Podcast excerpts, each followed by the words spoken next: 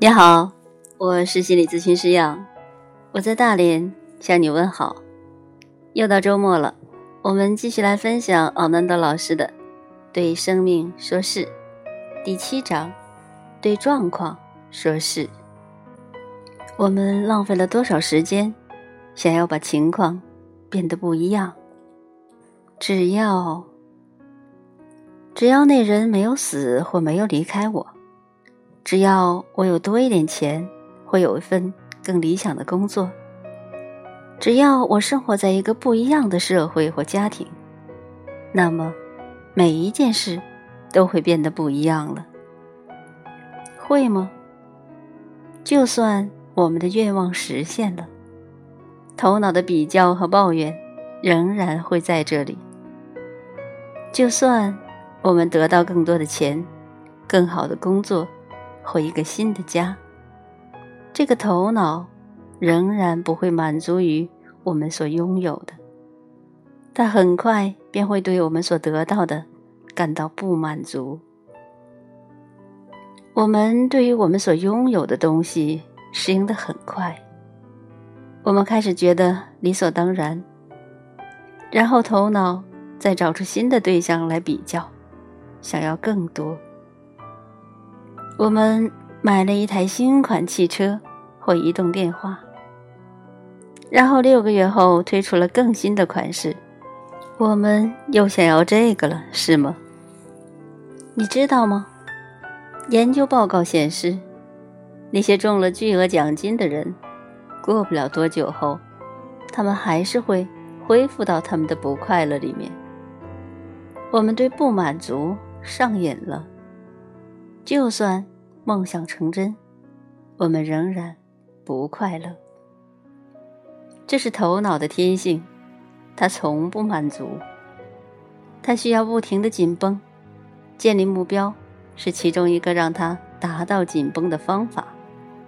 挫折，则是头脑不可或缺的要素。所以，一旦让头脑支配我们，我们便会对我们拥有的。感到不满足，无论我们拥有的是多少。假如头脑不比较，那么他会开始抱怨，尝试把责任推卸在你的悲惨、你的问题或其他事情上面。头脑总是喜欢指责状况，不管你的环境怎样改变，这个头脑。仍然会寻找逃避责任的去路，不愿为你所选择的生活方式负上责任。你真的肯定每一件事都可以变得不一样吗？你会以你的生命冒这个险吗？在状况之中感到不幸的人，认为自己是受害者。想想，当我们往外找，造成我们这样生命的原因，我们只会指责环境，这又怎可能将它改变呢？我们没有力量，没有能力控制这些外在发生的事情。我们感到不幸，也因为这种想法，我们变成了受害者。假如我们有一个受害者的心态，那么无论我们处在一个怎样的状况当中，我们都是一个受害者。不论我们是没有找到工作，还是没有升职，或者不能和心仪的人在一起，甚至只为了一个火车或飞机上的座位，抱怨的头脑。总是把焦点集中在可怜的我的故事上，而不是把目光放在生命里面所发生的正面的事情上。做一个受害者并不自在。从某方面来看，它是一个很好的借口，让我们不负责任、不进取、不去冒险。这不是我的错，我做不了什么，或者不公平的意思，即使我不需要做任何事，因为我有很好的理由去抱怨，并替自己感到难过。感到自己不幸，也是一个不让自己把生命活得圆满、活得很好的借口。看看我的状况，我怎么能够？我怎么能够享受生命呢？我有太多的问题。对于一个完全热衷于备受关注的人来说，如果我没有问题，我还有什么话题可言？还有谁会可怜我？我们的问题带给我们的远远超过我们所了解的。事实上，我们太过执着于他们，他们成为了我们的身份，我们的性格。这种执着是无意识的。我们不是故意过着不幸的生活，但事实上。我们活得不快乐，所以，无论我们是真的受害者，还是我们无意识把它创造了出来，我们就是执着于我们的问题。做一个受害者的弊病是，只要我们依然为了我们所遭受的苦难去指责事情或别人，我们终究。无法将它移除，因为它超越了我们的控制范围。因此，作为一个受害者，我们不可能活出一个丰盛、喜悦的美满人生。当我们感到不幸时，我们通常有两个反应：要不就是认输，就像……梦游人一样，恍恍惚惚，如游魂度日。我们的生命变得狭窄，我们过着我们认为已经做到最好的生活。要不，就是对抗，企图改变际遇，试图把它变得不一样，不愿意接受现实。我们活在压力底下，因为事情的状况就如他自己该有的样子。我们跟生活抗争，但生活没有让我们改变过什么。这两种生命态度都会让我们感到不满足。到底有没有第三个选择？有的，但只是对于。愿意踏出头脑的舒服地带的人而言，另一个选择，对你的反应负责任。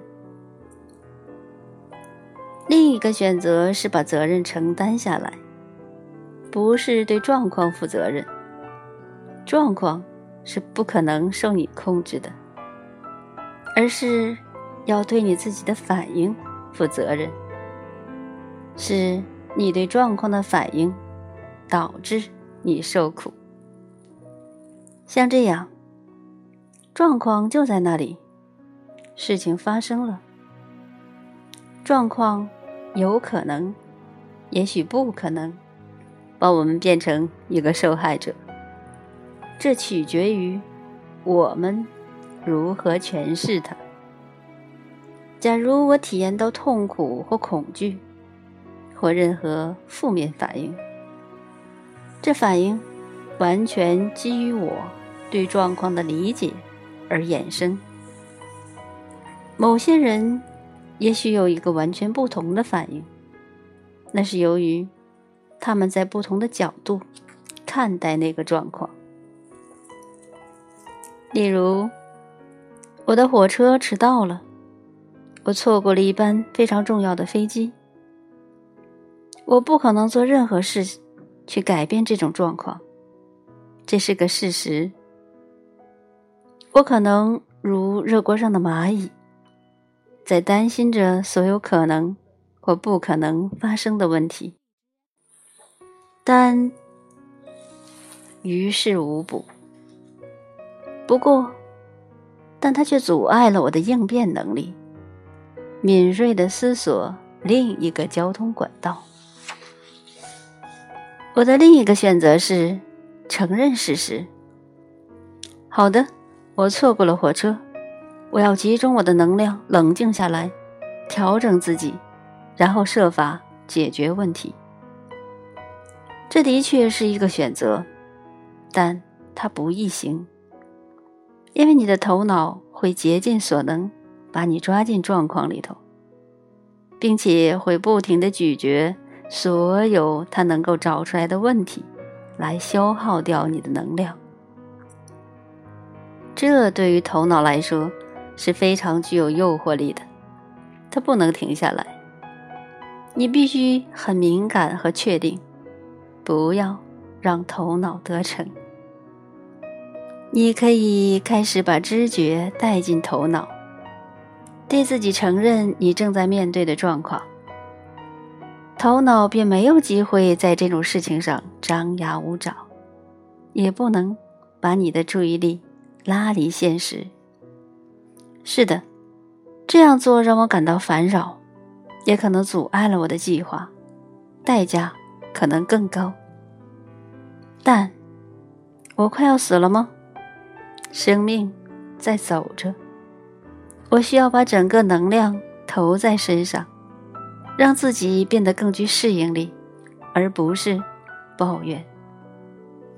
接受状况让我放松。当我冷静地试着为自己安排去向之际，我甚至有闲情观赏一下身边的事物。之前，我如梦游一般按照自己精心策划的行程表行事，现在所有计划都泡汤了，我可以感到无助和气愤。另一方面，我也可以感到充满活力、觉醒和处于当下，并且准备好去享受存在给我的礼物。这突如其来的停滞所带给我的歇息。假如我的头脑充满着焦虑，一心只挂念着这些问题，我便错过了这个美丽的片刻。我更错过了去发现和体验一些东西的机会。那些东西，若不是由于火车迟到了，我是绝不会留意的。这个例子表示，我对状况的感受取决于我对状况的诠释，而我对状况的诠释，纯粹是我自己的选择。这，是我力所能及的事。我的反应不是状况的错。若换了另一个人，他将会有另一种反应，因为他的不同看法影响了他对状况的诠释。